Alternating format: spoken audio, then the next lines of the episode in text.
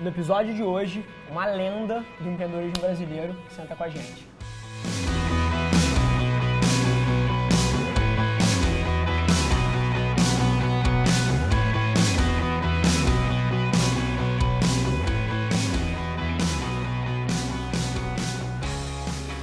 Fala galera e sejam bem-vindos a mais um episódio extraordinário, episódio número 71. E hoje a gente senta com o Alfredo. Assim, prazer enorme estar com você aqui hoje, de Prazer coração. é nosso, irmão. Obrigado por ter aceito Só o convite programa que aí. é perigoso, né? 71. Se tivesse um na frente aí, já ia ser uma coisa perigosa, questionável. Vamos chegar lá, vamos chegar lá, mas tomara que não seja você. A gente Faltam faz, 100, a gente faz um 100. convidado especial no programa É, 171. mas não sou eu esse cara, Quem é que não. tu indica? entendeu? É, é, é, é, aí fica complicado. Mas tem uns nomes aí pra mandar, entendeu? Show. O, uma maravilha, assim, eu acho que introdução para você, pra galera ligada em empreendedorismo é quase que não necessária, mas pro 1% das pessoas que não te conhecem, cara, queria pedir para você soltar pra gente aqui o gibi 001 da tua vida. Assim, nasceu. O que, que você fez até estar sentado nessa cadeira aqui? Conta um pouquinho da história pra gente. Já te aviso que eu vou te interromper pra caralho, porque a tua história é sensacional e eu acho que tira muito insight pra galera que tá, que tá vendo aí do outro lado. Então conta pra gente aí, Gibi 0001, Cara, história do Alfredo Soares. Que história é a essa? história do Alfredo Soares, que ele começou é, desde moleque ali, já atleta. Meu pai sempre me jogou no esporte desde cedo, assim. Eu me lembro que ele sempre falava isso pra mim quando eu era molecão, que ele me botou na natação muito novo e Legal. tal. E aí da natação eu fui pro polo, que foi onde eu saí do esporte amador para um esporte onde eu me, cheguei a me profissionalizar. Então eu sempre cheguei a usar o esporte, ter o esporte como uma, um trabalho. Não era só algo de diversão ou, Legal. Sabe, uma atividade física. Agora, polo aquático é- acho que é mais do que uma atividade física, né? Que é, É, uma porradaria é franca. é. Eu descobri isso semana passada, sabia? Eu achava o esporte maneiríssimo. Pô, cara, assim, troca de bola, não sei Aí o fui quê. tentar treinar. Não, não, não. Me contaram. Achando aí- que era aquele joguinho de hotel que fica jogando a bola um. Exatamente. E aí, me, e aí me mostraram uns vídeos de debaixo d'água. É, É, é, você- é trocação Olha, é o segundo esporte mais, mais acho que, atrito. É. Primeiro é o UFC. Não, o primeiro acho que é o rugby. É porque Perfeito. o UFC hoje que os caras têm preparação, estão preparados, estão tipo, trocando ali no, esporte, no polo, no, no rugby e tal. É assim, é um Às vezes o colateral cara, do é, esporte. Exatamente. E Legal. a porrada come solta. E aí, polo aquático, pô. E aí o polo sempre, é sempre no polo, desde a época do Tijuca, comecei a jogar no Tijuca, depois fui pro Fluminense. É, durante essa troca já teve um pouco dessa transição, dessa compra, sabe? Dessa coisa de você ter que tomar essa decisão de sair do clube que, porra, que você começou, trocar teus amigos. Legal. E, e- e quando a gente foi pro Fluminense tinha uma negociação envolvida ali. Então tinha, por, outro, por, por um lado, eles pagavam na época a minha faculdade. Então tinha, por um lado, né, é, foi, foi exatamente nessa época de colégio para faculdade. Então tinha, por um lado, um- uma remuneração. Legal. Então tinha um comprometimento ali do meu lado, né, de treinar, de, de, ser, de ser um atleta e não ser um jogador. Sim. Por outro lado, também tinha essa essa remuneração do lado deles. Então o esporte, para mim, ele, ele foi ali meu pilar, ali minha base, aonde eu aprendi muito. Né, porque no esporte você tem a competição com, teus, com os outros times, você tem a competição interna com os outros atletas para você ser titular, para você ser bom. Você tem a questão de você ter que treinar sempre em alta performance para você poder estar preparado para o jogo. Então, assim, o esporte, quer queira, quer não, é- ele tem todo um, um, um trabalho ali que te exige em, em várias, em vários aspectos. Então, ele Qual foi você me acha- preparando. Qual você acha que foi a. Assim, eu, eu, eu não tenho dúvida, e assim, eu posso soltar o meu ponto de vista aqui, mas estou muito mais interessado na tua visão disso. O que, que você acha entre a similaridade de esporte em alto nível com essa porra que a gente faz aqui? Ah, é igual, é a mesma coisa. É a mesma coisa. E o, o que, que você acha que Acho o que o esporte... esporte pode ser até um pouco mais complicado do que o que a gente faz. Legal? Porque o esporte, ele hoje em dia, ele, ele exige dos dois, né? Porque o atleta hoje, ele tem, ele tem um lado do influenciador, ele tem um lado da mídia, ele tem um lado do patrocínio, ele tem um lado do, é, tipo, do produto, ele tem, ele é tudo, né? Ele, ele é o CEO e ele é o produto. Sim. Então, é um pouco mais Genial. complicado ali dele, dele conseguir. É, a gente teve sentado aqui, A acho que- máquina, o software é o corpo dele, Sim. é a performance dele. Quanto tempo que a Bárbara teve sentada aqui? Duas semanas atrás? Você vê, pô, medalhista de prata da Olimpíada sentada aí na cadeira que você tá, pô, campeã mundial, enfim, assim, atleta de ponta brasileira. E justamente essas coisas que ela trouxe. Essa, essa coisa de você ser atleta, você é um empresário, você é o mídia, você é o criador É, de conteúdo, e- meu irmão. Você é um pacote completo ali numa, numa coisa só. E quando a gente está falando na, numa empresa, você muitas vezes você criou um produto, você desenvolveu, você tem a tua equipe de produto, você tem então você tem ali, é, você tem que ser um, um, um bom gestor daquilo Perfeito. tudo, você tem que saber inspirar o teu time, você tem que saber direcionar o teu time, você tem que saber gerir uma crise. No esporte já não, no esporte a crise é você. Né? Então, eu acho que pode, no esporte, entre o atleta de alta performance e, e, e, o empreendedor de alta performance, talvez o atleta tenha um desafio maior aí ainda. Legal. E você falou, inclusive, que o Fluminense ajudava na sua, na sua formação na faculdade. É. Que tipo de aluno você foi? Aluno bom, horrível, Cara, não, médio? Não. Acho que meu pai sempre, meu pai e minha mãe, assim, sempre me deram uma, uma tranquilizada muito grande em relação a, a, essa questão de só tirar 10. Legal. Então meu pai sempre falava assim, cara, teu objetivo é passar de. Meu pai sempre me ensinou uma coisa que eu acho que era. que eu, que eu depois fui, acho que aprendendo realmente. Que eu acho que tem uma diferença, né, entre a gente é, aprender e a gente saber. A gente sabe muita coisa e demora a aprender. Mas que a gente não precisa ser o melhor do mundo, a gente precisa ser o melhor, a gente tem que ser o nosso melhor, né? Então meu pai sempre falava, cara, você não tem que ser o melhor da tua turma, não quero que você tire 10, eu quero que você passe de ano, teu objetivo é passar de ano. Então meu pai sempre aliviou muita pressão com isso. É, eu me lembro até do dia que eu cheguei em casa falando que eu não ia fazer vestibular, porque eu tinha ido aceitado do Fluminense e eles iam pagar minha faculdade. Então minha mãe na, na, hora ficou meio assim, meu pai também, mas no final das contas acabou que foi a decisão que eu tomei. Eu me lembro de eu falando para ele que eu falei assim, pai, mas você mesmo me falou durante meu último ano todo que quem faz a faculdade é o aluno, não é a faculdade, então Perfeito. não vai fazer diferença tal. Na minha época, hoje em dia eu acho que menos, mas na minha época eu lembro que realmente esse lance de faculdade pública, faculdade federal, fazia muita diferença na faculdade particular.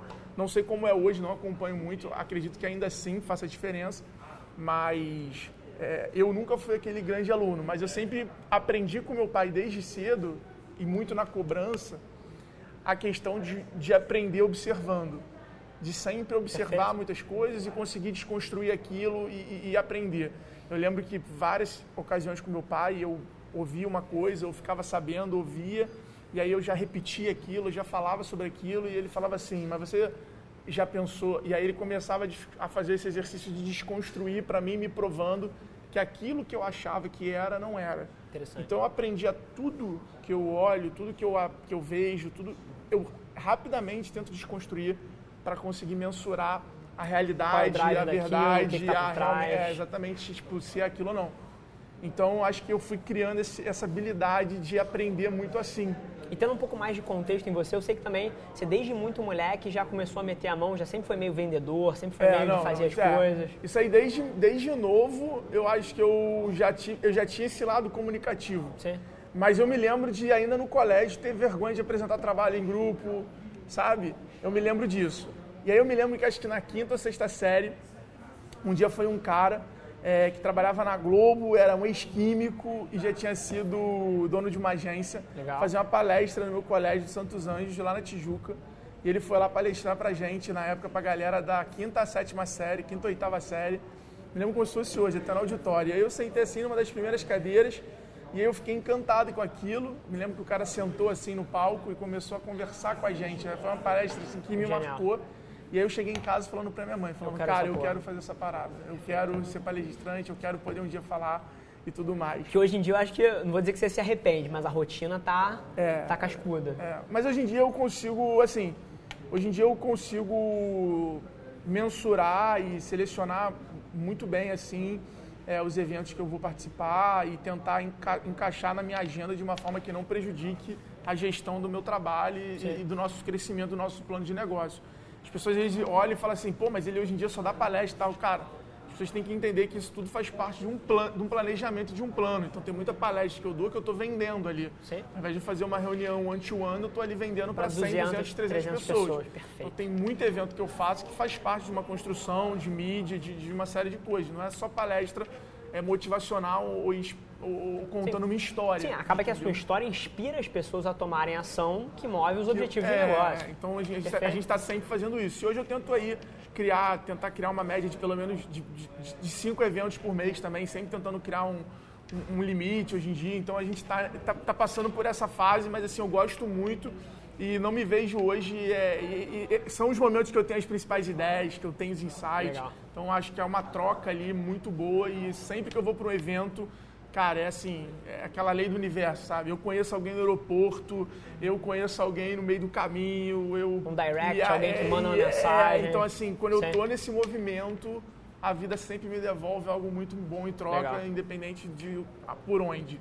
Então, por isso também eu acho que eu fico fazendo tanto isso, Sim. porque sempre acontecem coisas boas. E voltando dois passos atrás aí, assim, essa transição de atleta é, barra universitário para empresário, empreendedor, porra, lá com a Social Rocket lá atrás, a X-Tech Commerce. Conta um pouquinho dessa, dessa trajetória do, do empreendedor Então, Foi aí. o seguinte, eu me lembro que eu entrei na faculdade pelo Fluminense, né? Eu, eu fui esse cara do colégio, nota 7, nota 8. Sim. É, no polo eu era um cara que jogava bem, mas também, tipo, sempre joguei bem, mas nunca talvez fui o melhor do time, mas estava sempre ali fazendo a diferença, ajudando. Sempre fui um cara que tentei sempre aparecer muito nas finais, jogos decisivos, sempre tentei ter esse lado emocional para poder fazer a diferença. Legal. É, e sempre tive esse lado ali com o time ali de sempre se- ser um pouco desse líder ali para o time, não como capitão, mas como um líder de referência mesmo, sabe? E como amigo e tudo mais. E, e sempre fui caminhando pelo esporte dessa forma, até entrar na faculdade e aí conhecer a agência experimental da faculdade e aí começar a conhecer essa rotina do trabalho. Publicidade, não foi? Foi, na Legal. universidade, né? Universidade. E aí conheci esse lado do trabalho, né? Na época como atendimento eu entrei. E aí eu lembro, cara, que meu primeiro período na faculdade eu tive uma apresentação em grupo que era para todos os períodos. Cara, sério, uma das minhas grandes habilidades é a memória. Eu me lembro como se fosse hoje. Hoje, uma das pessoas do grupo, Gustavo Vale, trabalha comigo na, na, na, na Vetex. na Vetex. É, e a gente fez um grupo e a gente apresentou. É, eu me lembro do grupo, era Yamê, Thaís, Gustavo, Alexandre, me lembro. É, é sinistro, já tem bastante, tem 10, Legal. 12 anos. E aí a gente apresentou ali em Ipanema, na faculdade, era para todos os períodos e era uma concorrência. A gente ficou em primeiro lugar empatado com, com outro grupo. Acabou que deu um empate, tal, os professores eram a banca. Dali a gente fez um, a gente foi para essa agente experimental. Nosso grupo acabou indo para essa agente experimental, eu fui para atendimento.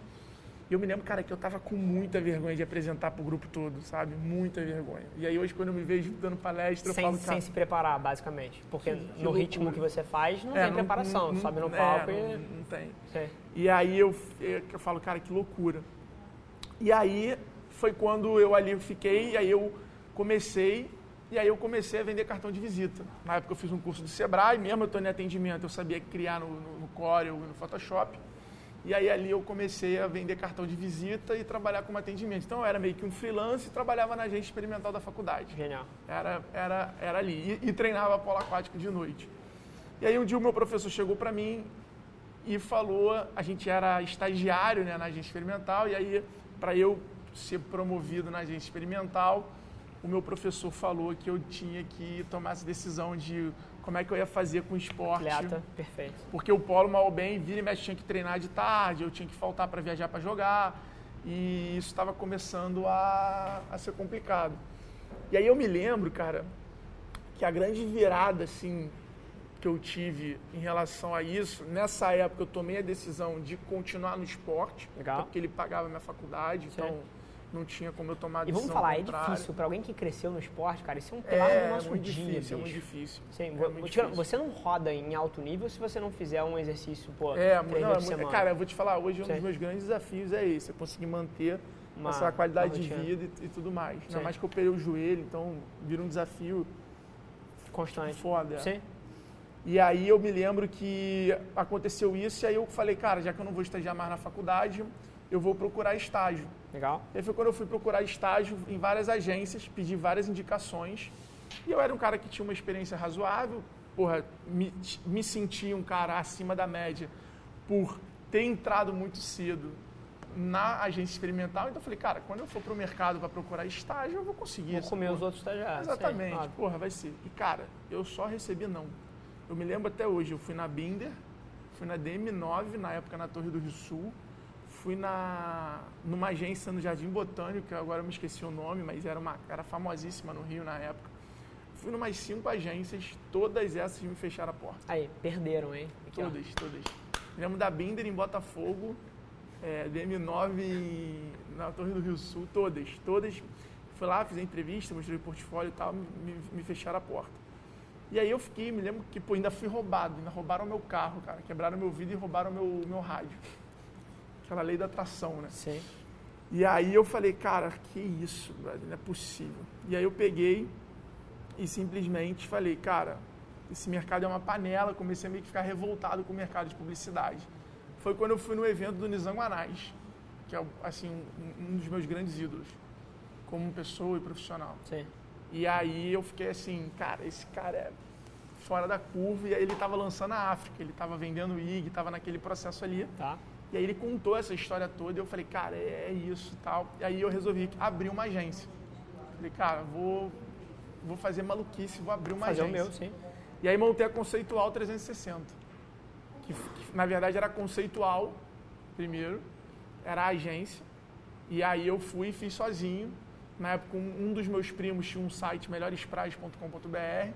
Ele falou, cara, a gente está sem ninguém para cuidar do site, então eu vou te pagar aí por mês mil, mil reais para você me ajudar e tudo mais. E aí, Estamos quando- falando de que ano isso aí? Ah, rapaz. Estamos falando, acho que, porra. Aí, 2000 aí tu e- pegou. Ordem de grandeza, assim. Cara, eu tô com 31, eu tinha 18. Legal.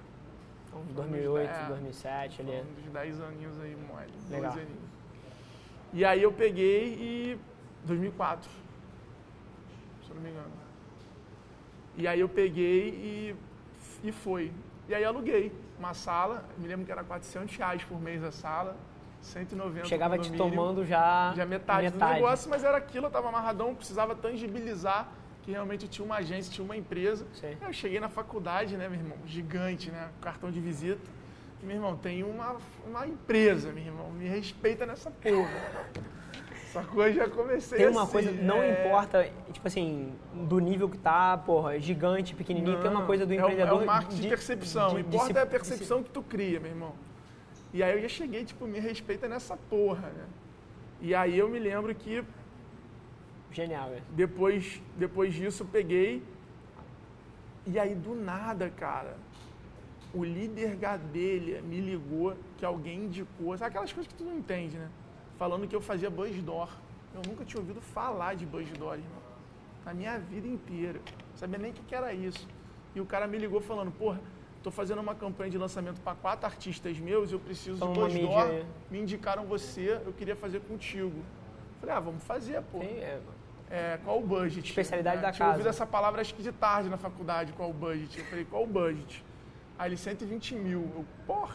Especialidade. Né? Fiquei firme no telefone. Falei, não, pode deixar, tô preparando uma campanha para você, te mando mais tardar, acho que amanhã te mando isso. E aí, peguei, liguei para todo mundo que eu conhecia, falei, irmão, que porra é essa de Buzzdopa, onde a gente consegue? Aí conseguia, aí peguei, falei, liguei pro Vinícius, que era um, um cara que eu tinha conhecido nessa vida de, de designer, Sim. feito uns freelas. E aí ele, porra, me deu o contato do cara. A gente foi lá, o cara deu os preços, eu passei pro, pro cara, botei uma margem legal. O cara no- tipo, dois dias depois, falou, tá fechado. Eu falei, puta que pariu. Eu falei, cara, agora eu tô rico, meu irmão. Tipo, três meses de agência, ganhei 40 mil, sei lá, na época era tipo 40 mil. Eu falei, porra, meu irmão, já vou me mudar pra San Diego, vou fazer outro intercâmbio, entendeu? Já acho que eu vou tirar férias. E aí fiquei amarradão, a gente executou a parada, porra, aí depois deu um problema do cacete, o cara não pagou a segunda parte. E aí, Mídia aí eu vi o lado do empresário, Mídia que é você foda. assumir a inadimplência, o cara não pagar, você tá esperando dinheiro, você não recebeu o que você estava esperando. Se comprometeu com outras pessoas. E aí eu vi o que, que ia ter uma confusão em várias reuniões e tudo mais. Mas dali nasceu a conceitual. Aí dali em diante eu tinha sentido o gostinho da agência, né? E isso demorou três, seis meses para rodar a campanha toda e tudo mais. Então o que aconteceu? Acabou que eu, a autoestima lá em cima, você vai querendo se meter em outras concorrências, você vai prospectando cliente. Então eu fui chamando pessoas que estudavam comigo para me ajudar e tal, não sei o que lá. E aí numa dessa eu, foi meu primeiro problema de sociedade. Eu Tá. acabei chamando um amigo meu da faculdade que era um designer muito bom, era um cara mais criativo. Problema, você falou? É, e É. aí eu tava indo pro lado Esse é, um mais tema, planejamento. esse é um tema delicadérrimo. É. É. E aí eu sempre, eu era dono 100%, e aí essa pessoa entrou, e aí, porra, na época minha mãe era só assinou um contrato social, eu tirei, botei ele, e aí, enfim, depois o cara praticamente não agregou tanto, não trouxe nada, e acabou na hora de sair, querer, querer até um dinheiro. Mas enfim, depois a gente se resolveu, acabamos conseguindo amigo. E aí era isso. E aí eu tinha a agência né, na mesma salinha, né? Gente chegou aí, tentamos fazer uma fusão com esse Vinícius, tentamos fazer, trazer um outro cara que era do mercado de automotivo. Cara, tentamos fazer já vários movimentos assim, que ali eu já falava assim, cara, eu, ou eu sou muito maluco, ou eu tô, porra, Construindo um negócio tentando legal. fazer. Não, tô gastando muita energia. Ah, o, o, teu, o teu drive é que você achava que não estava tendo o resultado, o payoff. É, porque eu tentava, eu tava tentando fazer essa fusão e tentando crescer, tentando ver, e assim, as coisas não estavam acontecendo, eu estava vendo que eu não estava construindo e nem estava fazendo negócio, entendeu? Então acho que eu estava começando a perceber que talvez estava faltando experiência para eu conseguir Legal. fazer as coisas que eu estava tentando e eu estava naquela ansiedade de querer construir as coisas, que eu acho que é o, né, é, é o grande desafio do empreendedor ali, é a briga com a ansiedade dele, Sim. né? O- a gente quer ter antes, a gente quer ter antes de ser, né? Sim, inclusive, deixa eu te fazer uma pergunta nesse tema. É, um- é uma coisa que, assim, eu enxergo como uma praga hoje em dia. Eu acredito que, por todo empreendedor tem que saber vender, tem que saber se vender. Mas a gente É, chegando... o, Bruno, o, Bruno, o Bruno da Corleone fala isso, né? A única profissão que existe no mundo é vendedor. Vendedor, né? sim. Mas a gente está chegando num ponto, bicho, que, por exemplo, eu fui sentar com um empreendedor, moleque novo, tem 20 anos de idade, assim, cabeça boa. Mas, cara, eu fui sentar com um cara, o cara conseguiu uma reunião comigo, achei interessante o business dele. E aí sentei com ele, pô, vendeu, vendeu, pô, o nosso produto é uma, é uma plataforma educacional, pô, nosso produto é isso, não sei o quê, pô, focado num nicho, não tem ninguém fazendo, o cara não sei o quê. Porra, achei genial, não sei o que, pô, vamos marcar uma reunião, vamos começar, vamos investir, não sei o quê. Aí na hora que você puxa, ah, não, não, assim, tá com, com- é conceito ainda, não, não tem vídeo, não tem, não tem plataforma, não tem nada. Tipo assim, chega num ponto que a galera tá ficando, assim, delusional. E aí eu acho que tem um, um drawback, assim, eu sou totalmente a favor de você vender, de você jogar na frente, correr atrás para fazer. Mas o que, que você acha dessa galera que tá eventualmente overselling, tipo assim, falando muito mais do que é e, e, eventualmente até criando drivers errados. Eu vejo um pouco disso em, algum, em alguns lugares. Esse é um, um elas acabam, acabam passando um incentivo um pouco deturpado para a galera. Todo mundo hoje em dia quer ser CEO de alguma coisa. Quer botar por nome não sei aonde, quer, quer mostrar um negócio. Mas É, assim, tem um, um limite aí ético em algum lugar. Eu acho que eu acho que não é nem ética, eu acho que o empreendedor, né, o que ele tem ali durante muito tempo é a questão do ego dele. Sim. É o sair na mídia, é o a gente vê hoje milhares de empreendedores levando um lifestyle muitas vezes totalmente baseado no valuation da empresa, né? E Sim. não o quanto ele tem no bolso ou o quanto ele tem no banco, mas sim no quanto a empresa dele vale. Perfeito. O que é uma coisa completamente maluca, porque a maioria dos contratos de investimento, o investidor ele faz a tua empresa às vezes dependendo valer mais, mas porque lá na frente ele tem uma cláusula que se você não fizer ela valer aquilo, ele te Ele te toma, toma mais 30, porcentagem. sim. Então para ele é muito melhor ele fazer você achar que a tua empresa vale aquilo e ele investir entrando com menos, porque o gatilho de, rever- rever- rever- de re- reverso que ele coloca lá na frente é muito maior Perfeito. do que ele entrar agora muito maior. Ele fica lá na frente sem conseguir reverter por mais coisa. Perfeito. Então, dependendo da tua empresa, para ele é muito mais negócio, porque ele sabe que se ele pegar aquilo ali, ele mesmo consegue fazer, às vezes, o negócio pode ser que, Se você não entregar, ele põe dependendo alguém do que investidor, ele consiga Sim. fazer de forma melhor que você mesmo. Gente, tem vários cases, até que são cases grandes de sucesso aqui no Brasil, que passaram um pouco por isso, né? É, vários. Ah, não vamos citar nome, mas tem vários Mas que. tem vários. É, Então, assim, é, é muito importante esse lance, essa briga pelo ego aí do empreendedor. sim. O que eu digo é que, cara, se você tem um bom produto, se você tem um bom serviço, é, uma boa ideia, sempre vai existir um cliente do outro lado para comprar teu produto ou teu Perfeito. serviço. Então, às vezes as pessoas perdem até energia demais procurando um investidor que, na verdade, vai acabar transformando o cara no teu sócio antes de ser teu investidor. X-Tech, você acho- pegou investimento para começar? Não. Zero. O grande lance, assim, é o grande... Tanto a Sustec quanto a Social Rocket e as agências, a gente nunca pegou investimento. Perfeito. É, na época da Marketing Shop, o que, que, que que aconteceu nessa história de agência? Eu fiz esse negócio de sociedade, pivotei o negócio, aí fiz a agência virar uma coisa bem Alfredo, bem minha. E aí na época que eu comecei a ganhar dinheiro, a gente começou, eu comecei a investir em vários negócios, né? Mas era um investir meio que emprest- não era emprestar dinheiro, mas era um investir no negócio dos outros, sempre em forma de produto ou de serviço. E, e eu comecei a me envolver dessa forma. E isso aí acabou me gerando alguns problemas, Legal. né? algumas, algumas voltas, alguns problemas que eu tive com algumas pessoas. E isso me deixou depressivo.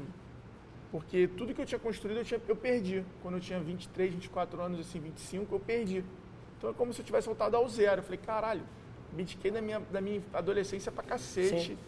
porra, deixei de fazer várias coisas, me dediquei à Vera para tentar antecipar a minha, a, a, a, a, minha, a minha vida, a minha independência. Que eu sempre me lembro de, porra, ter botado isso e falar, cara, com 30 anos eu quero me aposentar, com 30 anos eu quero me aposentar. E aí, tipo assim, tava longe pra cacete. E aí, com, pô, com 25, porra, eu zerei. Então aquilo ali me levou na lona, fui pro chão. É, e por causa dos outros. E foi quando eu peguei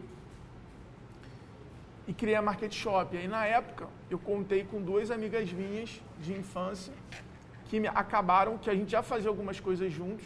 Eu já ajudava ela com, o negócio de investimento. E elas acabaram falando, não, tô, tô com você, vamos investir e tudo mais. E depois, na época, eu ainda falei da X-Tech com elas, elas não quiseram acompanhar o investimento na X-Tech, eu ia migrar o investimento delas para a X-Tech. E a gente acabou fazendo um acordo para porque o Market Shop acabou meio que acabando, né? Sim. Com, com o nascimento da X-Tech, o Market Shop se tornou ali o, a plataforma que a X-Tech, a viu, que eu vi a oportunidade para criar a X-Tech, mas Sim. depois ele acabou ficando sem foco. E aí foi o único momento ali que a gente teve um dinheiro de terceiros. E aí foi isso. E aí a gente pegou, fez a agência, aconteceu isso. Aí eu tive esse momento. E aí eu tive a ideia do Market Shop, que aí foi quando eu já tive essa ideia do cara sair do meu mundo e entender que existe um mundo maior. Existe um mundo lá fora que tipo eu não posso, eu não podia viver o meu ciclo. Que o meu ciclo é pequeno, que eu tinha que construir o meu ciclo Perfeito. muito maior. E aí foi quando a gente começou a Market Shop com esse conceito de criar uma marca, ir para a imprensa, vender, ter vendedor e tudo mais que eu acho que a maioria das pessoas elas montam um negócio pensando em administrar um negócio. E quando você monta um negócio, tem que pensar em vender o um negócio, não a empresa. Você tem que pensar em vender aquilo que você inventou. Sim. O seu serviço, o seu produto, você tem que pensar em ser vendedor. Perfeito. E as pessoas não, a maioria das pessoas elas têm essa coisa de administrar, de se imaginar dona de um negócio sentada atrás de uma, de uma mesa administrando uma porrada de conta, de números, só vendo e falando assim, ah, podemos investir aqui, não podemos investir aqui. E não é isso. Isso até existe, mas num nível. Não, nem nesse nível. Sim. Porque nesse nível o cara tem que fazer reunião com o governo, reunião com o parceiro, reunião com o fornecedor. Sim. Esse nível aí os problemas são ainda muito maiores, entendeu? Sim. O cara precisa estar toda hora fazendo. Quanto tempo a gente tem? Show. Show. Mas o. Super interessante. Agora, trans, trans, transação da X-Tech? Assim, como é que você conseguiu gerar interesse numa das maiores multinacionais de tech do mundo para querer fazer parte um pouquinho do teu negócio? Fala então, um pouquinho dessa... E aí, a Market Shop, a gente viu essa oportunidade do mercado de e-commerce, resolvemos criar um, um, um, produto de e-commerce. Na época, tentamos parceria com a Loja Integrada, tentamos com a Nuvem Shop, tentamos com as outras empresas, não conseguimos com ninguém, ninguém atendeu bola pra gente. Loja Integrada já era grande nessa época, né? Tava nascendo. Tá. Não era nem da Vetex ainda. Ninguém deu bola pra gente, a gente pegou e falou, cara, vamos criar o nosso. Criamos a M-Shop, que era o produto do, do negócio. A gente foi num evento em São Paulo da Vetex. Aí eu fiquei encantado, irmão. Vi uma palestra do Mariano, que era o fundador, fiquei encantado. Falei, caraca, esses caras são muito animal, são foda. Esse mercado é maneiro, vamos tentar criar uma coisa para esse mercado. E aí ali eu, eu, eu, tive a certeza, mais uma vez, algo que eu já sabia, já tinha ouvido, já tinha, mas eu já tinha aprendido, né? Já sabia. Eu já sabia, mas não tinha aprendido. E ali eu aprendi que para a gente criar uma empresa grande, a gente precisava criar um produto que fizesse os outros ganharem dinheiro. Perfeito. E não a gente. Ninguém nunca no mundo construiu riqueza ou construiu um negócio que não solucionasse um problema grande dos é, outros. E aí a gente Ponto entendeu final. isso ali. E aí eu falei, cara, Ricardo, a gente precisa fazer algo que não seja para resolver um problema da agência, que seja nosso. Você tem que fazer alguma coisa que seja para o mercado, para a gente, para designers. E aí foi quando a gente falou, ah, vamos mudar o nome e tal. E aí na época eu criei o nome X-Tech, até já pensando nasceu ali do Vetex para sonoramente. E aí criamos, e aí a gente foi no, no outro evento da Vetex, eu contei pro Mariano, falei, ó, a gente deu o nome da nossa startup de X-Tech para confundir sonoramente com Vetex e tal. Ele achou maneiro, falou, pô, vamos lá conhecer a Vetex. Lá atrás, a gente chegou, ele chegou a fazer a gente se tornar um revendedor da Vetex. Legal. E não rolou. Não rolou. Seis meses depois ele anunciou a compra da loja integrada cara, a gente ficou mordidaço. Mas a gente estava muito predestinado, assim, decidido né, a construir a nossa empresa, a solucionar, atender o mercado de PME, o mercado de SMB. E a gente tinha um plano. Então a gente falou, cara, vamos construir tal e tudo mais. É uma frase do Lyoto Machida que eu acho incrível, né? Que a técnica vence a força e o espírito vence a técnica. Então a gente sabia que a gente tinha muito mais espírito do que os caras para tentar fazer o negócio. Ainda mais que depois de uma compra, você sabe que lá no fundo você perde um pouco desse espírito. Choque de cultura. Entendeu? Você tem uma perda do espírito Perfeito. ali. Você tem mais técnica, mais recurso, mas você perde um pouco. Você tem que buscar ele de novo. Né? É, é, é, é um pouco igual relacionamento. Você pode acender a chama de novo, mas você perde. É, são fases ali. Enfim, a gente pegou, focou em, em construir ali de novo a, a, a plataforma, em evoluir. E aí a história é muito louca, né? Altos e baixos, completamente montanha-russa total. Acordava um dia achando que estava dominando o mundo, no almoço, porra, perdeu tudo. Depois, do, no lanche, ali na hora do açaí, porra, éramos o rei do mundo de novo e ia dormir com, tipo, não sei o que eu quero para minha vida e Qual acordava foi? de novo já achando que era o rei do mundo. Qual foi o momento que você falou, cacete, isso aqui vai rolar? E essa dúvida não era mais uma coisa, porra, ali do dia a dia que tira o sono e que, porra, que atrapalha, que atrapalha até a nível de estresse? Qual foi o momento assim, cara, isso aqui vai rolar? Cara, eu acho que são dois, do, tem dois momentos que acontecem muito durante uma jornada. Legal. É o vai rolar, é isso aqui mesmo, acertamos, que maneiro e o fudeu, deu merda, agora, porra, pode acabar tudo. Sim. Acho que são duas paradas que você tá toda hora, tipo, exposto a passar por esses dois tipos de momento. Mil por cento. E a gente teve vários desses, né? O Black Friday 2015, é, pô, foi, tivemos, foi não vai rolar. Tiva, é, foi não vai rolar, a gente caiu, deu, deu ruim. Esse agora a gente passou por uma ocorrência também de novo, mas a gente já estava mais maduro, já foi diferente. É, vários momentos desses. Né? O Ricardo lá, atrás não conseguiu resolver o check-out, a gente não conseguia lançar o produto, já tinha 60 lojas vendidas sem ter produto. E aí ele porra, falou, cara, não vou conseguir. Eu falei, cara, então a gente vai ter que fazer Magento, vamos ter que fazer open source, vamos ter que fazer WooCommerce. E a gente foi tomar um café 7 horas da manhã na padaria virado, ele teve a ideia, voltou e fez em 10 minutos. Então, assim, são vários. No momento que um, um programador austríaco que a gente tinha, que era um grande amigo, foi importantíssimo na nossa história, o cara simplesmente ligou pra gente falando, olha, tô indo me mudar, tô, tipo, sumiu. Aí depois esse cara apareceu um ano depois, ajudou a gente pra cacete. Depois ele mandou um e-mail falando, ó, oh, tô indo passar o Natal na Áustria. Tá bom. Aí depois o cara falou, não volto pro Brasil mais, vou ficar na Áustria. Sumiu de novo. Mas é... São vários momentos desse é. de e fudeu. É, é isso que eu queria buscar um pouquinho na tua resposta, porque eu acho que várias das pessoas que assistem a gente, que ainda estão no momento muito mais inicial da carreira, eu acho que até eles se confundem com esses momentos. Tipo assim, pô, vai rolar, não vai rolar, vai rolar, não vai rolar. Então eu queria deixar todo mundo tranquilo, porque isso é. não passa. Não, e não passa nem depois que você vende. Exatamente. Eu acho, eu acho que o, o, eu, eu vou tentar fazer, antecipar isso, mas os meus grandes aprendizados que eu estou tendo depois da venda da empresa, que traz um amadurecimento financeiro, traz, enfim, uma, uma série de coisas, é que, primeiro, é, você tem que tentar trocar pensamentos por sentimentos, porque você consegue ter uma vida muito melhor e ser muito mais produtivo. Quando você está pensando muito nas coisas, você acaba ficando muito ansioso e você acaba perdendo muita produtividade. Então isso acaba sendo um desafio aí que vai te ajudar muito como. E a outra é uma frase do Flávio Augusto, né, um, uma coisa que ele coloca, que eu acho que é uma verdade, que é todo mundo quer, é, quer, quer ter as coisas. A pessoa, quando ela está ali olhando aqueles Instagrams motivacionais, a pessoa que está aqui assistindo nosso vídeo, a pessoa, ela está sempre pensando em ter. Ah, eu quero fazer minha empresa para ter um carro novo, para ter minha casa própria, para ter dinheiro, para ter reconhecimento. Essas pessoas não chegam E as lá. pessoas, na verdade, elas precisam querer ser o tipo de pessoa. Coisa, ser referência, Sim. ser um cara. Porque se elas conseguirem ser, ser essa pessoa, consequentemente elas vão ter o que elas querem. É um colateral. Essa então, é a então, confusão que toda todo mundo vez. Na, toda vez quando eu paro para analisar a minha vida para trás, que eu tentei ter... Genial.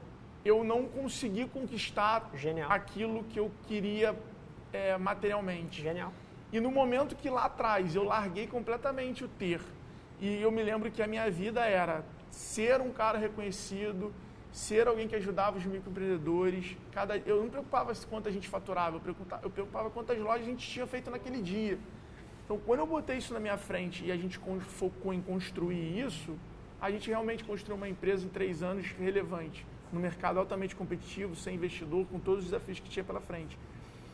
E aí, do nada, acabou que o universo, o destino, a sorte, sei lá quem vocês querem botar no meio Você estava falando disso comigo, antes de começar a gravar aqui. Fez com que eu conseguisse ter aquele objetivo que era o meu lá desde moleque, que era talvez alcançar minha independência financeira. Sim. Ou se eu quisesse, talvez, né, se aposentar, é, enfim. Com, com, meus 30 anos, que era a minha, minha meta lá atrás. Sim. Mas talvez se eu tivesse focado em, em, em ter durante esse tempo todo, eu não teria, porque quem diria que eu em sete anos, oito anos não conseguia e fui conseguindo nos últimos dois. Sim, é muito interessante isso que você colocou. E eu acho que a razão fundamental por trás disso é porque na hora que você foca em ter as coisas, a maioria dos objetivos que, e das coisas que você faz estão focadas no curto prazo. Você vai querer espremer a margem naquele cliente porque você precisa daquele dinheiro para bater aquela meta, para ter aquela BMW. É. Você, e aí você não foca em fechar o contrato, que vai se tornar um case é. sucesso, que vai te dar outros sete. Então, na hora que você foca em ter as coisas, você, é, você fica tomando e, as atitudes e, de E praticamente as grandes vitórias, elas estão sempre ligadas muito a algum não Perfeito. que você deu, né? Perfeito. Algum cliente que você se negou a atender porque aquele cara foge do teu perfil, algum alguma pelo menos eu acho isso. Óbvio que a vida é feita muito mais de sim, mas eu acho que grandes, grandes viradas, grandes momentos estão sempre ligados a quando você renuncia a alguma coisa. É, boa palavra, não é nem um não, mas é a renúncia de alguma coisa que você está fazendo ali na tua vida, algum vício que você tinha, alguma, alguma coisa que realmente você vai precisar renunciar, um cliente, uma mania, um... e aí quando você faz aquela renúncia, você consegue ter a sorte, Sim. aparece. Sim é, aquelas coisas mais menos prováveis e tal a, começam a aparecer para você. Isso, então... isso, é, isso é genial. Eu sou economista, né? Então, assim, para mim, trade-off é uma palavra que eu, tudo é para mim é trade-off. Tá sentado aqui é um trade-off que eu escolhi abrir mão de outra coisa. Então a palavra da renúncia vem do conceito do trade-off e para mim permeia tudo. A hora que você diz não para alguma coisa, você tá dizendo sim é, para outra. É, então assim, a, os nãos a gente às vezes não para para refletir nos que a gente dá, mas são eles que permitem a gente ter tempo e foco para fazer as paradas que importam. As pessoas sempre falam assim, né? Como é que é a questão de hater, né? Como você vira, acaba virando uma pessoa mais pública Cara, primeiro a gente nunca vai agradar todo mundo. Quem está assistindo esse vídeo aqui vai ter mil pessoas, dez mil pessoas, a gente vai agradar metade, metade Sim. não, e é isso. Agora, a minha preocupação é tentar responder essas 5 mil que gostaram. Perfeito. A outra metade que não gostou, cara, boa sorte na vida, é isso, valeu, é, exatamente. Porque, não, tipo, sempre que a gente tenta agradar todo mundo, você não está agradando mais do que deveria e, e encantando aqueles que gostaram e que realmente merecem a tua energia. E se a gente parar para analisar, o nosso principal hater é a gente mesmo. Porque a gente se auto-sabota o tempo todo, né? A gente tem uma geração aí que, que é viciada em conteúdo. Sim. Que passa fazendo coach, fazendo curso, vendo vídeo, vendo Instagram de motivação, acordando, fazendo post motivacional, postando um Instagram que cria uma vida que a pessoa acaba acreditando numa vida que ela tem, que não é a vida dela real. Sim. Então a pessoa constrói ali uma vida com as fotos de uma vida que ela gostaria que fosse a vida dela, mas não é a vida dela. E na hora é que ela olha, olha para o que ela tem, ela olha aquilo ali, acha que a vida dela é aquilo ali, mas na hora Sim. que ela vai. Não é a vida que ela está vivendo por trás, entendeu? Sim. Então ela vai tentando viver poucos momentos só para construir no Instagram a vida que ela gostaria de ter. É, e, a gente vê uma, uma, uma, geração viciada em conteúdo que bota pouquíssima coisa em prática, sacou? Perfeito. A gente vê nego indo a um evento, indo a outro, indo a outro, indo a outro, indo a outro, indo a outro, lendo, lendo, lendo, e fala assim, cara, tá bom, mas esse ano o que, que você viu, aprendeu, que você botou, botou em, prática? em, prática? Aí tipo assim, ah, não tive tempo. Perfeito. Ah, não consegui, ah, não fiz nada. Perfeito. Então a gente vê isso demais e a gente se auto-sabota porque eu aprendi isso é, vendo fazendo umas análises que eu estava fazendo ultimamente sobre esse lance de pensamento e versus sentimento, que a gente a diferença entre o querer e o saber, né? Muitas vezes a gente quer as coisas, mas a gente sabe que não é o nosso melhor. E aí a gente se auto-sabota. É, o nosso, os nossos pais é prova disso, né? Eles são prova disso. Porque eles querem o nosso melhor, mas eles não sabem não qual é o nosso melhor. Perfeito. Sacou? Eles querem, porque é deles. É aquela parada da proteção e tal. Mas eles não sabem qual é o nosso melhor. Só a gente mesmo sabe qual é o nosso melhor. Você pegar o pai do Whindersson Nunes, ele, porra, ele queria que ele fosse youtuber? Porra, Jamais. Não. Com certeza não. Sacou? Ele ia falar, pô, você tá maluco tal, não sei o que lá. Mas ele sabia que era a melhor, a melhor decisão para ele? Hoje ele provavelmente agradece a Deus todo dia por o filho ter se tornado YouTube. Mas é, isso, é, é, o que o Steve Jobs falava, é muito fácil você conectar os pontos olhando para trás. Mas a maneira que você faz sentido hoje é sentindo aqui. É, então... é, é, você ouvindo a sua história, você porra, sentindo a tua intuição, que é o que você falou, que é pensar um pouquinho menos, se julgar um é, pouquinho menos é. e ouvir mais o que está vindo de dentro. Genial. É, e aí o menos é mais, aí você tentar focar e, e, aí é isso, né? Tentar, eu sempre falo isso, a vida ela, ela é reação das ações, então tentar estar tá em movimento para ir gerando novas oportunidades, para ir acontecendo as coisas. E aí naturalmente você focar em ter uma vida que vai que, que, que, aumente as chances dela gerar as oportunidades Perfeito. que você quer. Essa é uma confusão que muita gente tem também. construir as coisas. Perfeito. E essa é, eu acho que é a confusão final. É assim, são as pessoas que querem as coisas, mas não têm a vida, como você colocou, que mapeia é, para aquilo ali. As pessoas querem ter as coisas, ter o sucesso, ter, ter o dinheiro, ter os bens, ter as coisas. Mas elas querem, delas. ao mesmo tempo, ir para a praia todo final de Perfeito. semana, elas querem é, ir pro bar toda quinta-feira, elas querem para happy hour todo dia. Aí, tipo assim, tipo, elas querem ter um relacionamento que elas sabem que não está ajudando elas no objetivo delas. Sim. E aí, cara, elas sabem que não é que aquilo que elas fazem não vai levar elas para aquele caminho, mas é o que elas querem. Então elas ficam se auto-sabotando o tempo todo, optando pelo querer e não pelo que elas sabem que é o que elas precisam para fazer Perfeito. que elas para elas serem o que elas é, elas conseguirem chegar lá. Genial. Então, o, essa eu tenho certeza que isso prende muita gente. Agora, assim, para fechar, acho que tem um, um marco. Então, aí como é que eu fiz essa, essa, é essa coisa acontecer? A gente, eu tinha essa coisa, né, por eles, a gente tinha, e a gente começou a crescer muito rápido. E aí tudo acontecia, essa, essa montanha russa, mas a gente crescia muito rápido, ganhar essa relevância, criar essa percepção de empresa grande. E, e, aí a gente sabia que a gente tinha alguns caminhos. Ou a gente ia precisar de um fundo de investimento, ou a gente ia precisar ser comprado, ou a gente ia sofrer muito para crescer no capital de giro. Crescer no capital de giro Sim. no mercado de tecnologia. Que é semi-impossível. A gente começou a analisar o mercado de, de tech, de fintech, começamos a ver os movimentos e falou, cara, risco alto, alguns movimentos. A Vetex era a empresa que a gente admirava. O que a gente percebeu foi, a gente, eu, eu, eu era um empreendedor, eu sou, eu, eu sou um empreendedor, eu sou raiz, eu gosto de vender, eu gosto de estar aqui falando, eu gosto de dar palestra, eu gosto de estar gerando negócio, Tem ter ideia. com gente. Eu não gosto de administrar. Eu não sou o CEO que gosta de ficar vendo número e administrar. Sim. Sabe? Eu não sou esse cara. Então, o que eu peguei, sentei com meus sócios, Ricardo e Jordão, que, cara, sem eles a gente, né, sem o time todo envolvido, a gente não teria feito isso.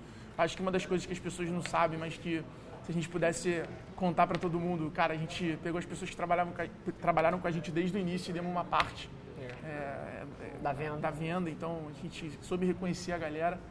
É, e, cara, a gente simplesmente é, pegou e fizemos uma reunião no Entrecote, num restaurante ali no Shopping Tijuca, e falou, cara, o que, a gente vai fazer? Se a gente pegar um fundo, a gente vai ser escravo e vamos ter que aprender a jogar esse jogo. Sim. Se a gente vender a empresa, a gente tinha outra, outras ofertas na época, a gente vai ter que aprender a trabalhar de uma outra forma. E a Vetex, isoladamente, era a que tinha mais fit cultural. Então a gente se aproximou deles. Eles estavam em São Paulo na época, né? Não, Rio já, já a sede sempre foi aqui, né? Legal. A sede sempre foi aqui. E a gente se aproximou deles. É, na época a gente se aproximou. Foi uma estratégia muito louca porque a gente pegava os estandes do lado do evento. A gente foi tipo estratégia tipo, de noitada quando você quer ficar com uma menina. Você tem que ficar do lado dela, né? Porque não adianta, a pessoa tem que te olhar para você conseguir, né? Genial. Então, tipo, foi tipo isso. A gente usou a mesma, mesma, mesma tecnologia e estratégia de tipo, ficar com alguém na noitada. Tipo, você viu uma menina bonita, você tem que ficar do lado dela, porque se ela não te ver, não vai ter chance nenhuma. Então, a gente usou essa mesma estratégia. A gente pegava os estandes do lado deles, a gente fazia os eventos do lado deles, a gente fazia tudo que eles faziam e ficava ali cutucando sempre a loja integrada, tal, mostrando para eles o que a gente estava fazendo. Aí a gente começou esse papo, o papo demorou um ano até a gente chegar num acordo e aí fechamos o negócio. Foi um equilíbrio entre a gente conseguir liquidar um pouco da jornada e a gente comprar as coisas futuras. Então, assim, é, a gente está muito feliz. Os caras receberam a gente. Braços abertos coração aberto, acho que é o principal. É, desde os fundadores da Vetex até a menina que cuida do escritório, sabe de onde a gente veio, sabe quem a gente é, sabe o quanto a gente é importante para a empresa. Sabe... Os outros sócios estão lá dentro ainda também? Estão, estão. Legal. A gente, a gente, na verdade, a gente brinca que a gente é um só, sabe? A gente, é, a gente é muito amigo, a gente criou um, um, uma unidade de trabalho nossa, assim, nós três, onde a gente se complementa muito, a gente trabalha muito junto, a gente pensa muito em sinergia, a gente sabe o que, que cada um é melhor, então a gente, a gente realmente hoje não, não consegue se imaginar trabalhando meio que separado. Então, a sociedade é um bagulho muito delicado. A, a gente levou a nossa sociedade lá para dentro como se a gente lá dentro fosse, fosse uma só. pessoa. E como é que você então, acha que você manteve é, essa assim, unidade e criou essa franqueza? Porque a sociedade é muito delicado. Cara, a gente na verdade faz tudo junto. Se Legal. a gente vê um imóvel e a gente quer comprar, a gente chega para os três e fala, galera, vamos investir em tal parada. A gente junto. vê uma ação, a gente chega para os três, então assim, a gente tem, a gente criou um, um, um estilo de sociedade, até uma coisa que eu é, convivia com meu pai e com outros empresários, é, vi e peguei tudo que eu achava de bom e meio que falei, galera, o que eu acho que a gente tem que ser para dar certo é isso aqui. E eles concordaram. Então, assim, é, o Ricardo é meu amigo, é, a gente se conhece desde 3 anos de idade, 2 anos de idade. O Jordão, eu conheci ele com 25 anos na Market Shop, prestando serviço para ele.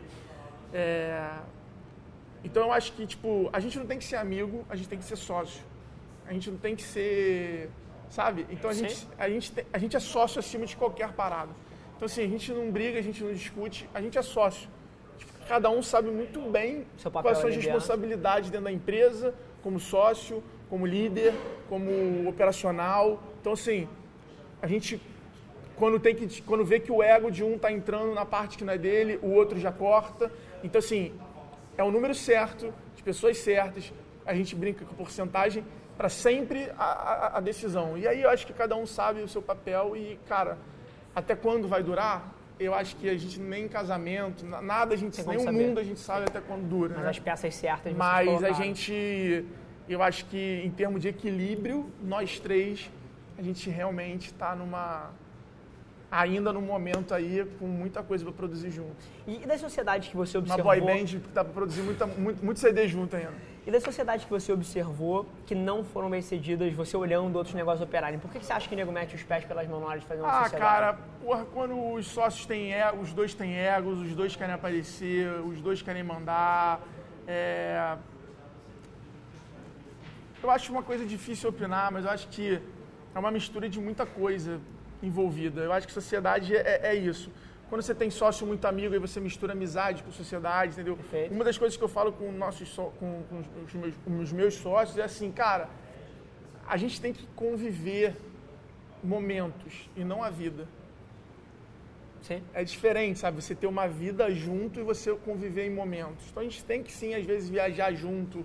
A gente tem que sim, às vezes, criar os momentos onde a gente vai se integrar, onde a gente vai poder trocar, onde a gente vai a gente levar uma vida junto, a gente vai saturar como relacionamento, tipo, é natural, entendeu? Então, a gente busca muito isso no dia a dia, a gente busca muito, sabe? A gente não é aquela, ah, vamos almoçar todo dia junto? Ah, vamos... Não, então, tipo assim, cara, vamos evitar para exatamente ser saudável. Sim. Porque o objetivo não é a gente ser uma boy band, o objetivo é a gente durar. Durar. 50 anos. E não a gente ser intenso os dois anos. Né? Acho que uma sociedade não tem que ser uma paixão, ela tem que ser um amor tem que perpetuar. Então a gente tenta estar tá sempre ligado quando a gente está passando do, do, dos limites. Então a gente tem algumas. A gente vai criando essas nossas regras natural, sabe? Tipo assim, ó, porra, quando um ligar, atende. Tipo, sabe? Coisas assim que, porra, diminui a chance de um desgaste, do estresse, do cara. Então a gente vai criando essa, essas coisas e, cara, até hoje tem sido maravilhoso nós três juntos. A gente tem feito, fizemos várias coisas, já que, que é, erramos muitas vezes, já compramos ações erradas, já investimos em fundo errado, já, já, a gente gosta de errar e acertar. Graças a Deus a gente acertou mais do que errou.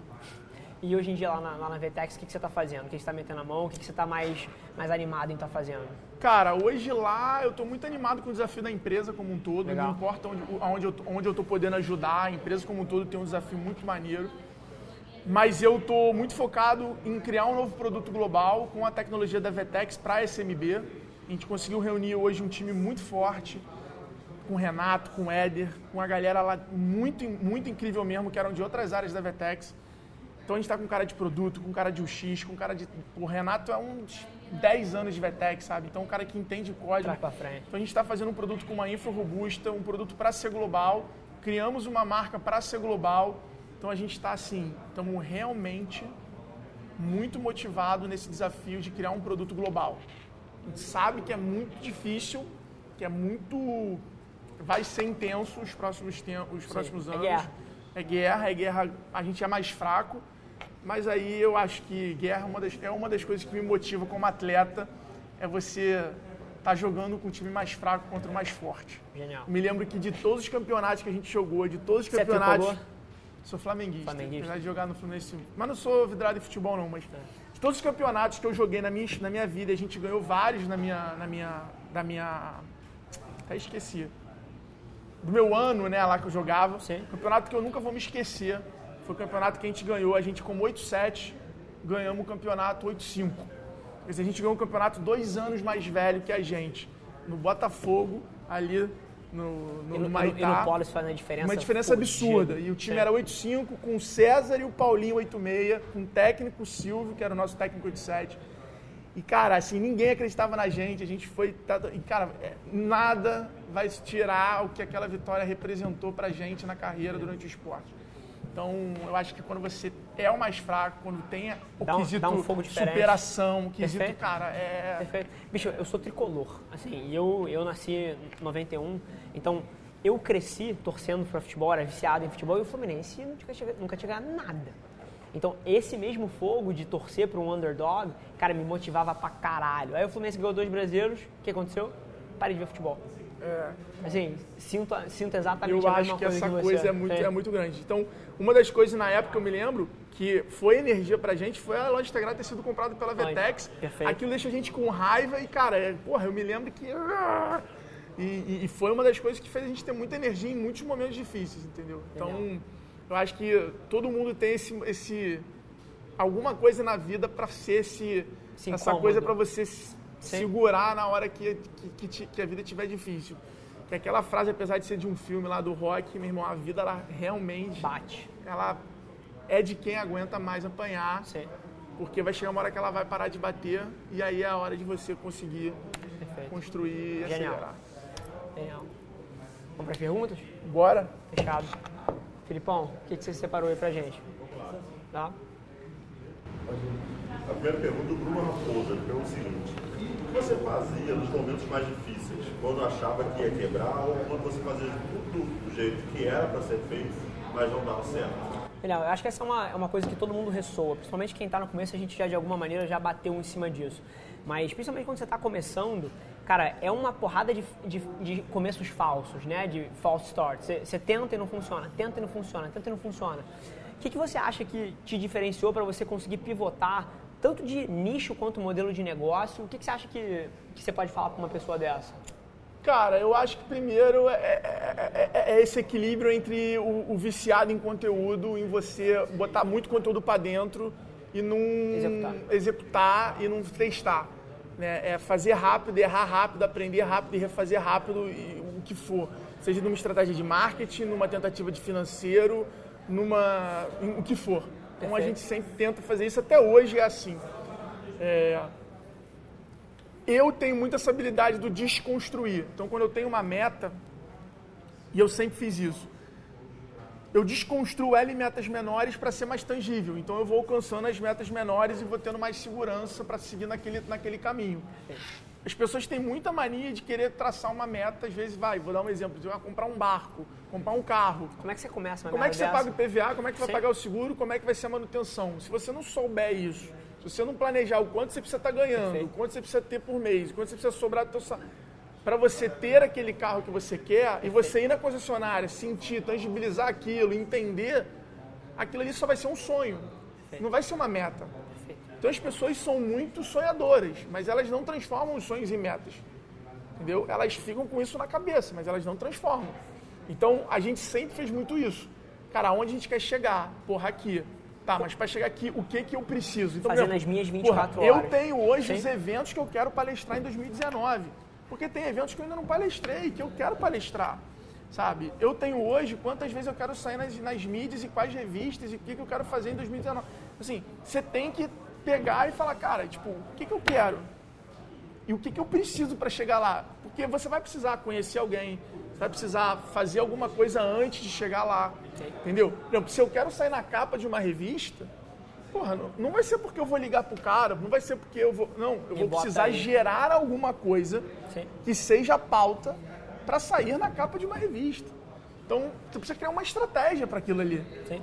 Então, são coisas que as pessoas, às vezes, eu acho que elas só pensam no macro e elas não desconstroem para criar o caminho para aquilo ali. Perfeito. E eu acho que assim, se eu pudesse adicionar um centavo em cima disso, depois de desconstruir, bicho, faz. Porque, assim... eu Ah, a- não, é isso aí. É, assim, eu acho que muita gente chega a desconstruir e é uma habilidade que fica melhor com o tempo. É óbvio que, pô, quanto mais estrada você tem, mais rápido você desconstrói e descobre o que que você precisa fazer. Mas, bicho, eu vejo tanta gente, cara.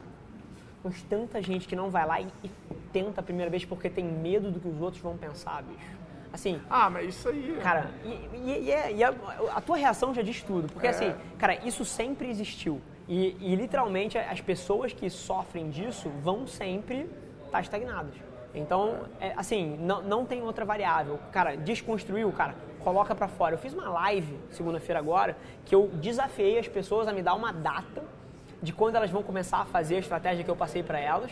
Eu coloquei lá e eu pedi pro time, a live vai sair do ar hoje. Eu pedi pro time salvar todos os negócios. A gente vai cobrar as pessoas. E aí, o que, que você fez? E aí, o que, que você fez? E aí, o que, que você fez? Porque, bicho, a maioria das pessoas desconstrói, chega numa coisa, mas não consegue dar Não, o não, primeiro não passo, faz, bicho. não faz. esse lance da execução, e aí ela, ela, por não executar, ela já se envolve em outro evento, ela já compra um outro livro, Perfeito. ela já fica nessa, e aí ela entra no Como uma desculpa ali, pra não fazer o- E aí ela fala que está se Perfeito. preparando e tal, e aí vai embora. um aprendedor. É, e aí vai embora, Sim. aí vai embora. Filipão, segunda. Vamos lá. É a pergunta do Andrei. Foi o seguinte: quais são os três mai- maiores erros que você viu empresários cometerem ao longo das suas carreiras que fizeram com que fossem medianos? Galera que tá enxugando gelo. Cara, eu acho que se fosse empreendedor, assim, eu acho que é o cara não aprender, o cara fazer rápido, errar rápido e refazer. Perfe- E O refazer cara não errado. aprender. Então, o cara meio que ser teimoso, o cara, tipo, acreditar demais naquilo ali e não, tipo, pivotar, não, não entender. Sim. Cara, a parte, sério, sempre eu converso com um empreendedor novo, tipo, cara, a parte do cara entender a diferença de ser empreendedor e ser empresário, parte de contabilidade, fiscal, cara, como o nego não entende isso, é surreal. E que no Como Brasil o nego é massivo. o nego fala assim, quantidade de vezes que eu converso com empreendedores que o cara fala assim, não, agora eu organizei minha empresa, abri uma conta na empresa e estou depositando tudo nela. Tipo, não, meu filho, para depositar na empresa, na empresa tem que emitir nota. Ah, não, achei que era só ter uma conta no banco e poder depositar lá nela que eu já estava fazendo, assim, A transação. falta de preparação para a pessoa ser empresária. A pessoa está sendo empreendedora antes de ser empresária. Isso aí pode gerar um problema muito grande. Então, esses foram erros que a gente cometeu lá no início, mas que a gente foi aprendendo muito rápido para poder consertar. E hoje eu vejo e vejo muita gente errar. E o terceiro erro, cara, o terceiro erro, eu acho que é um erro meio desafio, eu acho que é a capacidade de você trazer time para o teu lado e não só trazer, mas reter esse time e você conseguir inspirar, evoluir, mantendo esse cara do teu lado. Eu acho que Como é que você faz isso pessoalmente? Eu tenho a minha versão, não quero viesar a tua, depois eu dou meus Cara. centavos. Por que que você acha que as pessoas colam em você e compram o sonho e continuam ali? Eu acho assim, eu acho que assim, a primeira coisa é você ter uma transparência com eles de onde você está e onde você quer chegar. Para eles verem aonde eles vão se encaixar nesse plano e se vale a- e se aquilo ali supre um pouco o que, que eles querem. Porque todo mundo tem o, o seu sonho grande, tem a Perfeito. sua coisa. Então a primeira coisa é essa transparência. A segunda é você mostrar para eles essa segurança, essa capacidade de execução para a pessoa do outro lado ela ter a confiança, tipo assim, cara, porra, executo. E eu acho que tá, o lance de você aprender, de você inspirar, de você construir para a pessoa que está do teu lado sempre está se sentindo Parte. evoluindo, Sim. evoluindo, evoluindo. E cara, eu acho que é isso, é transparência, você está sempre Perfeito. ouvindo a pessoa, é, sabe? Você mostrar que é uma pessoa. Eu falo pro meu time isso hoje, sabe? Eu falo, cara, meu time todo tem meu. Tipo, não tem isso, sabe? Meu time todo tem meu WhatsApp, meu time todo pode mandar mensagem para mim. Tipo, não importa em que revista, em que portal, em que, o que, que aconteceu, eu sou altamente acessível para qualquer pessoa do meu time. Entendeu? Para mulher que serve café, para qualquer um do meu time. É, a qualquer hora, a qualquer momento. Então eu falo para eles, eu falo, o meu papel como é, líder, é, como gestor é um, como líder de vocês é ser recurso para vocês. Então que vocês tenham autonomia e liberdade para vocês tocarem a, a, as missões de vocês, mas que vocês saibam me usar como Perfeito. recurso. Perfeito. Não para eu falar o que vocês têm que fazer, mas para vocês saberem me usar como recurso para conseguir vocês alcançarem o que vocês querem. Perfeito. E achei muito interessante o teu segundo ponto da, da franqueza e da transparência, porque eu, eu juro por Deus, eu sento com muito empresário hoje em dia e eu juro por Deus que tem gente massivamente bem sucedida que em algum momento ainda é incapaz de entender que cada pessoa aqui, cara, tem uma porra de um sonho. E tem uma vontade lá dentro, e tem uma coisa que ele quer construir. E aí, na hora que você não divide o seu sonho e não mapeia as pessoas, falando, ó, cara, se você ficar aqui, você pode chegar aqui, isso faz sentido para você? E tem muita gente que não É. consegue fazer essa conta. E aí fica assustado quando eventualmente uma pessoa chave do time mete o pé. Eu acho assim, sempre depende da pessoa do outro lado também, né? Então, porra, lá no meu time eu deixo muito livre para pessoa, tipo assim, cara, o meu trabalho como gestor, não como líder, como gestor, é identificar qual é a melhor habilidade daquela pessoa e qual área que eu acho que ela vai produzir mais. Perfeito? E ela tem o desafio de trabalhar na área que ela quer e produzir mais. Então fica aquela coisa, se ela às vezes está numa posição, numa área que ela acha que ela porra, pode ter uma ideia maluca, ela pode fazer, cara, o meu papel é ter, como líder, é ter a liberdade de falar, cara, me fala, me, me conta, vamos investir na tua ideia, vamos te dar estrutura para você fazer, vamos lá, a gente quer te incentivar. Se isso vai trazer retorno para a empresa, estamos aqui para isso. Que aí você dá corda para aquela pessoa que é estagiária virar CEO. Perfeito? Entendeu? Porque no final das contas é isso que interessa. Genial. É isso que importa, é o resultado final da, da empresa. Show. Que é o isso, né? Você tirar o você do, do, do, do centro e botar a empresa no centro do negócio. A empresa crescer, a empresa é, sempre valer. Que você seja o porta-voz, mas a cultura que você constrói. Eu falo que cultura é quando você coloca pessoas diferentes alinhadas ao mesmo propósito. Se você pegar pessoas iguais, você não está criando uma cultura, você está criando uma tribo. Sim. Agora, quando você junta pessoas de diferentes estilos, diferentes personas, alinhadas ao mesmo objetivo e propósito, você cria uma cultura. E Porque cultura. dali vai nascer uma cultura, dali vai Sim. nascer um estilo, dali vai nascer um, um- um jeito de você Fazer as coisas. fazer aquela, aquela, aquele bando de maluco seguir junto para o mesmo caminho. E cultura é fantástico, porque principalmente quando você está crescendo um negócio muito rápido. Ah, a cultura é o que determina o ritmo do crescimento da tua empresa. Perfeito. Você não tem, às vezes você não tem processo, às vezes É você isso. tem um nível de Não, ambiguidade cultura é bizarro. e a cultura supre todas essas cultura falhas. é o que vai determinar Sim. o sucesso. É, uma das minhas palestras eu falo que as pessoas acreditam que inovação é tecnologia, que crescimento é ferramenta, é tecnologia. E, na verdade, crescimento está muito mais associado a pessoas, a mindset e a, é, equipe e cultura. Perfeito. de como ela vai absorver o crescimento de uma empresa, de como a, a equipe vai absorver. Porque você pode contratar o SAP, você pode contratar é, a melhor empresa do mundo, você pode contratar o SAP, né, um RP da vida, mas você pode contratar a melhor empresa do mundo, do mundo. a melhor ferramenta do mundo Sim. para alguma coisa. As pessoas vão operar Irmão, essa merda. Sim. se teu time não estiver preparado para absorver aquela tecnologia, se eu contratar a melhor HubSpot, a melhor ferramenta, está preparado para... Então, É isso. teu time precisa estar com o mindset alinhado para você conseguir fazer a tua empresa crescer rápido. Show. Filipão, solta a terceira pra gente aí. Vamos lá, hoje pergunta do Guilherme Simões, né? Pergunta o seguinte, como começar do zero? Começando, porra. Eu acho, eu acho essa pergunta fantástica, juro por Deus. Porra, não é? Juro por Deus, Caralho. todo mundo pergunta isso, cara. Ah, tem várias maneiras, né? Vira afiliado de um produto e começa a vender. Mas você sabe que quando as Sei perguntas lá. perguntam isso, quando as pessoas perguntam isso, eu tenho a impressão que elas não querem a resposta, elas querem meio que uma permissão. Tipo assim, tem uma porrada de gente que É, sabe. é uma boa. cara, eles sabem o que fazer, eles sabem o que querem fazer, mas parece que o cara quer a permissão para fazer o que eles já sabem que tem que fazer, bicho. Eu acho isso fantástico. Porque a resposta é tão simples quanto essa. É, é tentar. É estar preparado. É- acho que a primeira coisa é se preparar pra errar. Pra quebrar, pra nego, porra, te zoar. Que é isso que pode acontecer. Hoje eu encontro várias pessoas que eu dei palestra dois anos atrás e tal, não sei o que lá, e nego construir startup que tá X-Tech. Sim. E, pô, tem é iradaço pra cacete. Eu falar, porra, irado e tal, não sei o que lá. Então, assim, é você entender o que, que você vai precisar para chegar onde você quer ali. É, começar do zero, meu irmão, não precisa de investidor, vai vender. Se você tem um bom produto ou serviço, sempre tem alguém do outro lado a fim de comprar. Né? Pô, você tem agência, sabe como é que é. Sim. Sempre tem um cara querendo comprar o que não existe. Sempre tem.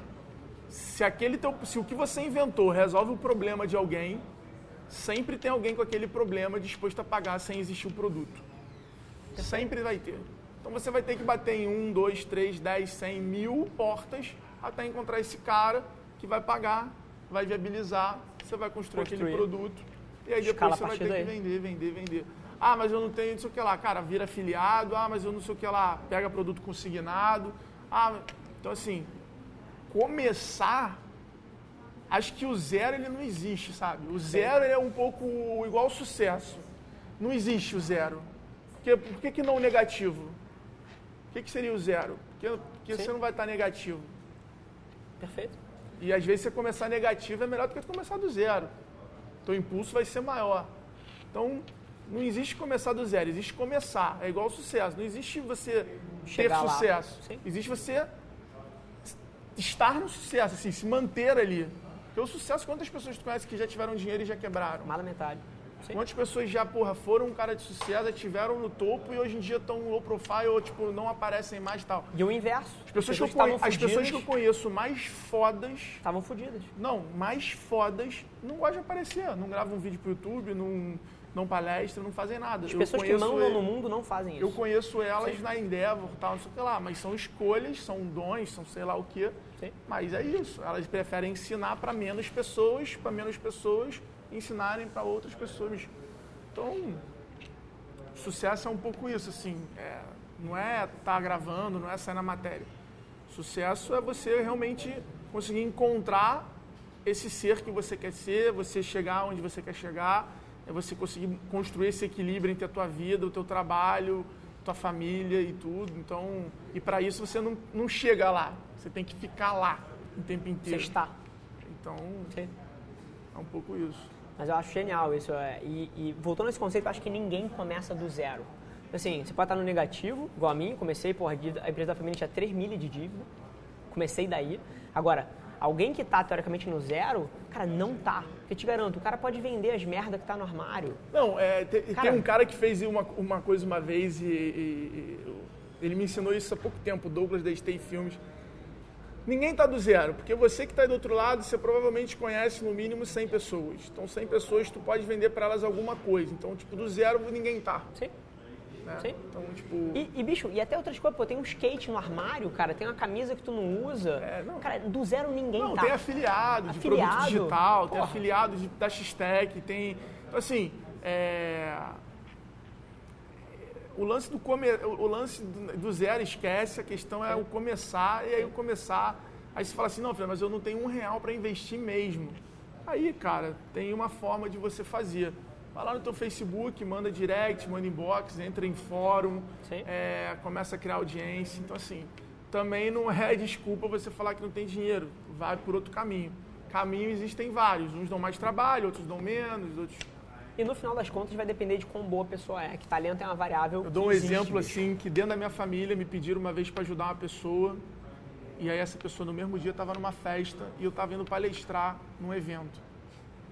E aí eu virei para minha para minha tia e falei para ela, falei: "Tia, por que, que eu deveria ajudar essa pessoa que está na minha família e não a pessoa que foi lá até a minha palestra num sábado de tarde com um currículo, ficou em pé uma hora para me entregar o currículo e pedir para trabalhar comigo? A troco de quê? Eu não ajudaria essa outra pessoa. Você não acha que essa outra pessoa demonstrou muito mais vontade do que a outra? Agora, as pessoas querem começar ou querem fazer, mas, porra, se sábado fizer sol é foda não ir pra Sim. praia, né? Tá todo mundo lá. Perfeito. Porra, não sair sexta-feira também. É impossível. Chopp na quinta, pô, eu, falo, eu falo isso do carnaval, né? Nego tem uma disposição no carnaval pra acordar cedo pra bloquinho, pra andar de um bloquinho pro outro O dia inteiro. Pra ficar, porra, arrumando dinheiro emprestado com quem nem sabe que conhece pra ir pra festa. Perfeito. Meu irmão, se essa pessoa começa o emprego e tu fala assim, cara, tá aqui uns panfletos, dá pra tu pegar essa rua aqui e ir até o final dela prospectando os clientes, Porra, Eu? mas eu tenho que vender na rua. Eu? Que isso? Aí tu fala assim, caralho, o cara acabou de voltar do carnaval. Perfeito. Passou 12 horas por dia, 5 dias na semana no sol, no bloquinho. Agora o cara tá reclamando de andar uma rua. Aí tu fala assim, pô, tem alguma coisa errada mesmo. Não quer. E na maioria das vezes são essas pessoas que estão reclamando ou que Perfeito. estão falando alguma coisa, entendeu? Então, Inclusive porque. Sabe qual é a forma que eu vejo não reclamação? sei se é esse cara, tá, que tá perguntando, mas tô, mais tô, uma vez. É pra todo mundo. tô isso aí, falando isso aí aqui bate o que eu 30% vejo aí, uma galera. porrada de amigo meu, de Sim. pessoas que eu conheço, de às vezes a gente mesmo, né? Eu falo isso, eu falo, empreendedor não é uma profissão, é um estado de espírito. A gente às vezes está empreendedor, às vezes não está. Às vezes a gente está numa fase que tá, tá difícil ter ideia, tá difícil ser proativo, tá difícil resolver problema. Então às vezes a gente está em fase que a gente não está num, num momento empreendedor. É, empreender, empreender é estado de espírito. Sim. E, e até a forma que eu enxergo reclamação é, é muito diferente também. Cara, a pessoa que externaliza uma reclamação, bicho, é porque ela quer se sentir bem com aquele evento. Tipo assim, quando você reclama, você tá tirando de você a responsabilidade de fazer É. aquela merda dar certo, bicho. É, é tão simples quanto isso. O cara que reclama é porque ele quer tirar dele o peso de fazer aquela merda funcionar. Então, assim, é, e eu não tenho pena, eu não tenho, assim, e até essa coisa de ajudar os outros, eu não tenho tanto interesse em ajudar as pessoas que não estão dispostas a se ajudar, bicho. O mundo sempre teve dois tipos de pessoas. As que estão fazendo por onde e as que não estão e querem, de alguma maneira, se sentir bem com o fato de não estarem fazendo. Meu pai falava pra mim a Sim. vida inteira que, cara, se você quer alguma coisa, não precisa ficar falando não. Vai lá e faz que as Faz, pessoas vão ver que você está fazendo. Sim. Então acho que é um pouco por aí também. É, as pessoas olham hoje e falam, ah, nossa, que bonita a história tal, mas, cara, porra nenhuma, é isso aí, é montanha-russa. É, me lembro que do mesmo jeito que essas minhas amigas me ajudaram lá no início, no momento onde elas não quiseram seguir para X-Tech, elas queriam resolver e queriam o dinheiro de volta e eu tive que pagar uma parte e depois tive que ir pagando todo mês. Eu não tinha para pagar direito, então eu tive que ir pagando e era tipo, pô, vende teu carro, resolve aí.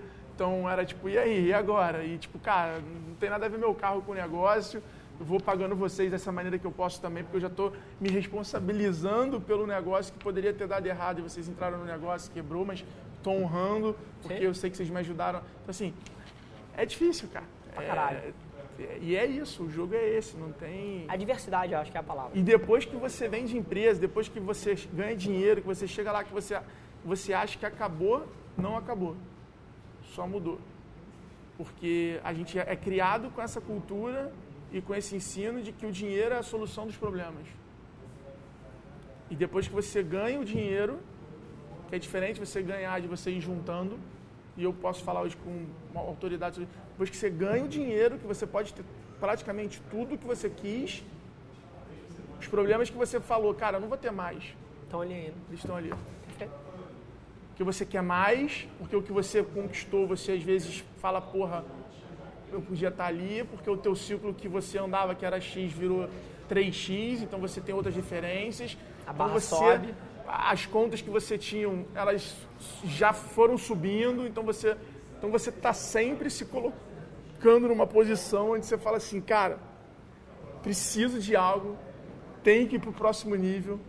Então você cresce com essa cabeça de que se você chegar no dinheiro, seus problemas acabaram e quando você chega, você acorda e fala, ah, o que, que mudou? Não mudou nada. Mudou nada. Tu vai continuar ficando puto se teu celular vir caro, tu vai continuar... ah, Nada, não mudou nada. Tipo, o cérebro ele não é, é, é completamente diferente. Perfeito. Os valores vão mudando numa velocidade onde você, você segue uma... Você vira uma nova pessoa, então é, os problemas continuam iguais com alguns pontos diferentes. Perfeito. O... Última pergunta, cara. Pra fechar, uma pergunta que nunca tá no roteiro, mas assim, todas as pessoas que sentam nessa cadeira aqui, a gente traz elas por motivos específicos. Elas sempre tem alguma coisa para compartilhar. E o nome do programa é Extraordinários por conta disso. E aí eu, eu sempre no final do programa eu pego o pulso da pessoa que está sentada aqui do que é ser extraordinário para você. E assim, cada pessoa que senta tem uma definição diferente. A gente nunca teve uma resposta parecida. E na tua visão, no- na tua visão de mundo, da maneira que você enxerga as coisas, o que, que é ser extraordinário? Cara, eu acho que ser extraordinário é você conseguir ser a sua melhor versão. É você conseguir construir o seu Perfeito. mundo extraordinário. Perfeito. É você conseguir entender os seus limites, é você conseguir entender o seu equilíbrio, é você conseguir entender as suas, a- a- as suas- o que, que você vai negar, né? O que, que você vai, é você conseguir realmente conseguir botar foco naquilo que te faz a, a- a ser a melhor pessoa você ser feliz. Eu acho que isso talvez seja você encontrar é, é, essa questão da vida extraordinária, do trabalho extraordinário. Acho que a palavra extraordinário, acho que ser extraordinário, acho que talvez seja você conseguir encontrar isso. Talvez versão. a palavra que eu escolheria para seria liberdade. Assim. Acho que ser livre é, é, é ser extraordinário. Então, você se sentir uma pessoa livre é, em todos os aspectos, de trabalhar com o que ama. Né? As pessoas buscam, buscam muito isso e, e muitas vezes deixam de amar seu trabalho para trabalhar com o que ama. Acho que é muito mais importante você amar o teu trabalho, porque se você amar o teu trabalho, você vai dentro dele construir uma forma de você fazer aquilo que você gosta muito. Porque todo trabalho tem diversas áreas, tem diversas formas de você fazer. Então acho que isso é muito importante. As pessoas às vezes passam uma vida inteira odiando o trabalho e também não trabalham com o que amam. Então, tipo. Que vida é essa? Não, não, não muda. Acho que extraordinário, acho que talvez seja você conseguir alcançar esse equilíbrio e a liberdade para construir, para ter uma vida de felicidade. Perfeito.